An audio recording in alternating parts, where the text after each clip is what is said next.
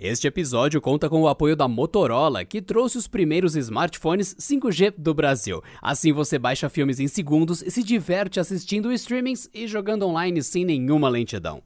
Conheça a família 5G da Motorola.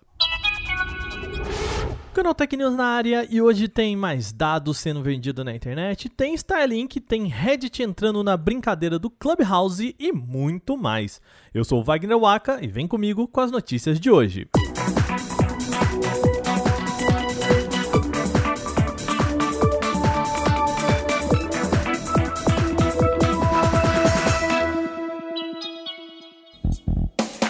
A gente começa o programa falando do Clubhouse e infelizmente dessa vez o papo não é lá muito legal. Foi encontrado um pacote com dados de 1,3 milhão de usuários da rede social em um fórum da internet. E você sabe qual que é a pior parte? Esses dados estão de graça, não precisa nem pagar pelo acesso. A boa notícia é que não tem dados realmente confidenciais ali, mas só informações disponíveis já na plataforma. Então, assim, menos mal, né? Pelo menos. O arquivo é um banco de dados em SQL, ou seja, bem estruturado, contendo ID, URL de fotos, perfis linkados de Twitter, Instagram e muito mais, ou seja, vários dados, mas nada sensível como e-mail, senha e até dados de cartão. A descoberta gerou certa discussão sobre se isso se trata realmente de um vazamento ou não. Pelo Twitter, o próprio Clubhouse se defendeu dizendo que acha errado chamar o movimento de vazamento. Abre aspas. O Clubhouse não foi invadido ou hackeado. Os dados referidos são todos informações públicas dos perfis em nosso app, ou qual qualquer pessoa pode acessar pelo aplicativo ou pela nossa API, fecha aspas. De fato, o Clubhouse tem um ponto aí, não tem dados escondidos ali. O problema então está na facilidade com que uma pessoa pode reunir as informações em massa. Se elas estão abertas via API, poderia ser possível juntar os dados em um pacote como este e vendê-los pela internet. A gente tem um problema aí, podemos considerar isso um problema? Bom, isso é bem questionável, pois os dados de fato estão lá, mas sempre bom ressaltar que um criminoso poderia usar esses dados em campanha de phishing, por exemplo, ou outras campanhas criminosas. O lembrete aqui então se mantém com as ações parecidas que a gente já viu e conversou aqui no podcast sobre LinkedIn, sobre Facebook. É sempre bom ficar de olho em e-mails e contatos de pessoa que você não conhece. Sabe o projeto de constelação de satélites da internet Starlink? Pois é, aquela da SpaceX de Elon Musk. A empresa diz que está bem próxima, bem próxima de colocar cerca de 1.700 satélites em órbita para oferecer cobertura de 99% da extensão do planeta. Segundo a SpaceX, em cinco lançamentos ela pode chegar à conectividade global completa, só mais cinco lançamentos.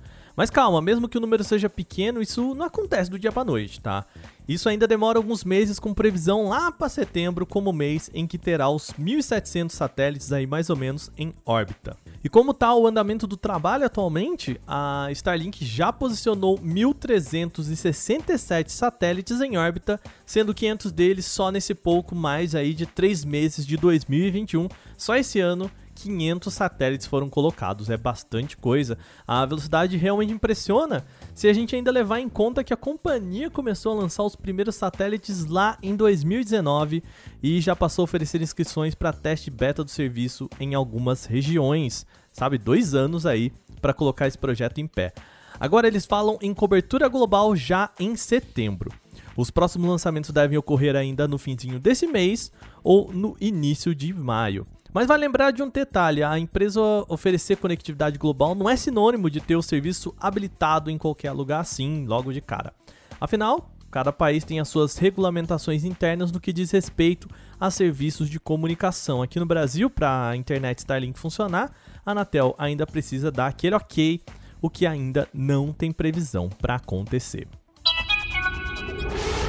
E por falar em Clubhouse, a gente precisa falar também do mercado de salas de bate-papo aí que pode ganhar mais um concorrente. O Reddit, sabe aquele reunião de fóruns que a gente tem pela internet? Essa empresa pode estar trabalhando em uma ferramenta parecida aí com Clubhouse, que oferece salas de conversa em áudio. O rumor foi levantado pelo Mashable, que disse ter conversado com uma fonte anônima. O projeto, de acordo com o site, ainda está em fase inicial e é confidencialmente chamado de Voice Chats, ou apenas, né, tá na tradução aí, simplesmente chat por voz, mas calma, a expectativa é de que esse nome seja só provisório e bem simplinho. O segundo a fonte, o Voice Chat vai ser uma ferramenta exclusiva do programa Power Up, um plano de assinaturas que oferece alguns recursos a mais aí para os usuários do Reddit.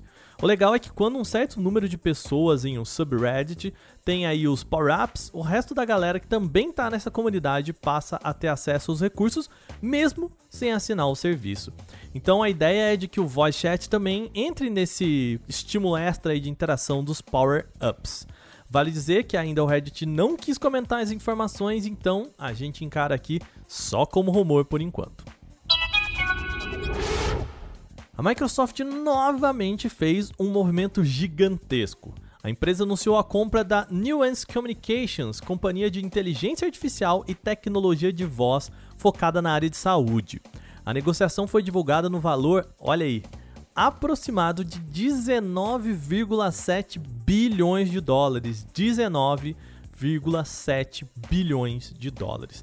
Isso porque a Microsoft pagou 56 dólares por ação, bem acima aí do fechado na última sexta-feira. O investimento é o segundo maior da história da Microsoft. Só perde para a compra aí do LinkedIn lá em 2016, quando a gigante desembolsou 26,2 bilhões de dólares. Mas a nuance vale tudo isso mesmo? A ideia da Microsoft é se fortalecer no setor de saúde. As duas já tinham trabalhado lá em 2019 quando ofereceram ferramentas de automatização de documentos médicos. Agora, com o aumento de telemedicina e, e, consultas remotas, né, isso ainda faz mais sentido. Além disso, a Nuance também é conhecida pelo sistema de transcrição de voz participando, adivinha de quem? Do sistema do lançamento da Siri. Sim, Siri lá, o assistente da Apple. É bem possível que a Microsoft aproveite todo esse conhecimento em transcrição de voz e tudo mais para a produção de ferramentas lá para o Microsoft Teams, o pacote 365 e até para o Azure. Agora, com a compra, a Nuance vai ser integrada ao braço de nuvem e inteligência artificial da Microsoft. A LG deixou o setor de smartphones, mas os smartphones não deixam a LG. Embora a gigante da Coreia do Sul tenha abandonado o seu setor mobile, ela já disse que vai oferecer atualizações de pelo menos duas versões do Android para os modelos mais recentes. E dito feito, agora ela divulgou uma listinha dos aparelhos que vão se enquadrar nessas atualizações e boas notícias e má notícias, tá, gente? Nem todo mundo vai chegar ao Android 13. A boa notícia vai para quem apostou no LG Wing e também no Velvet. Eles vão ser os únicos modelos que realmente vão contar com duas atualizações chegando lá no Android 13. Além deles, os modelos V50, V50S, G8 e a linha atual Q também vão receber atualização para o Android 12 até o Android 12, né? A LG também mudou o cronograma de atualizações para o Android 11, sendo que os intermediários K42 e K52 também devem receber aí o update para o Android 11. Resumindo aqui bem por cima, vai ser o seguinte, vamos lá. Wing e Velvet têm atualização até o Android 13. Os modelos V, G e K mais recentes até o Android 12 e a linha K para nos Androids 11. Você quer saber a lista completa do que atualiza e não atualiza? Se você aí com seu aparelho da LG vai receber Android 11, 12 ou 13, vai lá em canaltech.com.br. E o nosso podcast hoje vai chegando ao fim, mas tem uma celebração muito especial hoje e por que não dizer espacial. A gente comemora o aniversário de 60 anos desde que Yuri Gagarin deu a volta na órbita da Terra e se tornou o primeiro ser humano a ser lançado ao espaço. E foi aí, nesse mesmo dia, 60 anos atrás, que ele disse a sua maravilhosa frase lá em órbita mesmo. Abre aspas, a Terra é azul, como é maravilhosa, ela é incrível.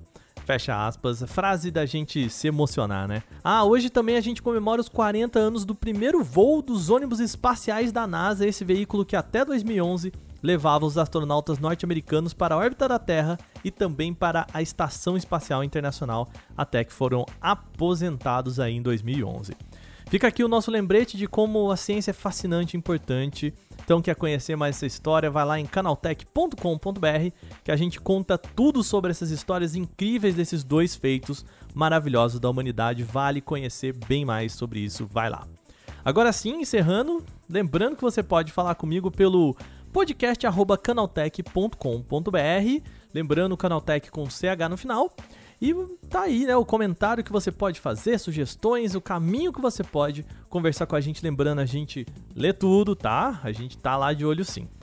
Esse episódio foi roteirizado, editado e apresentado por mim, Wagner Waka, com a supervisão de Patrícia Gnipper, que, aliás, também escreve a reportagem incrível aqui citada sobre Yuri Gagarin.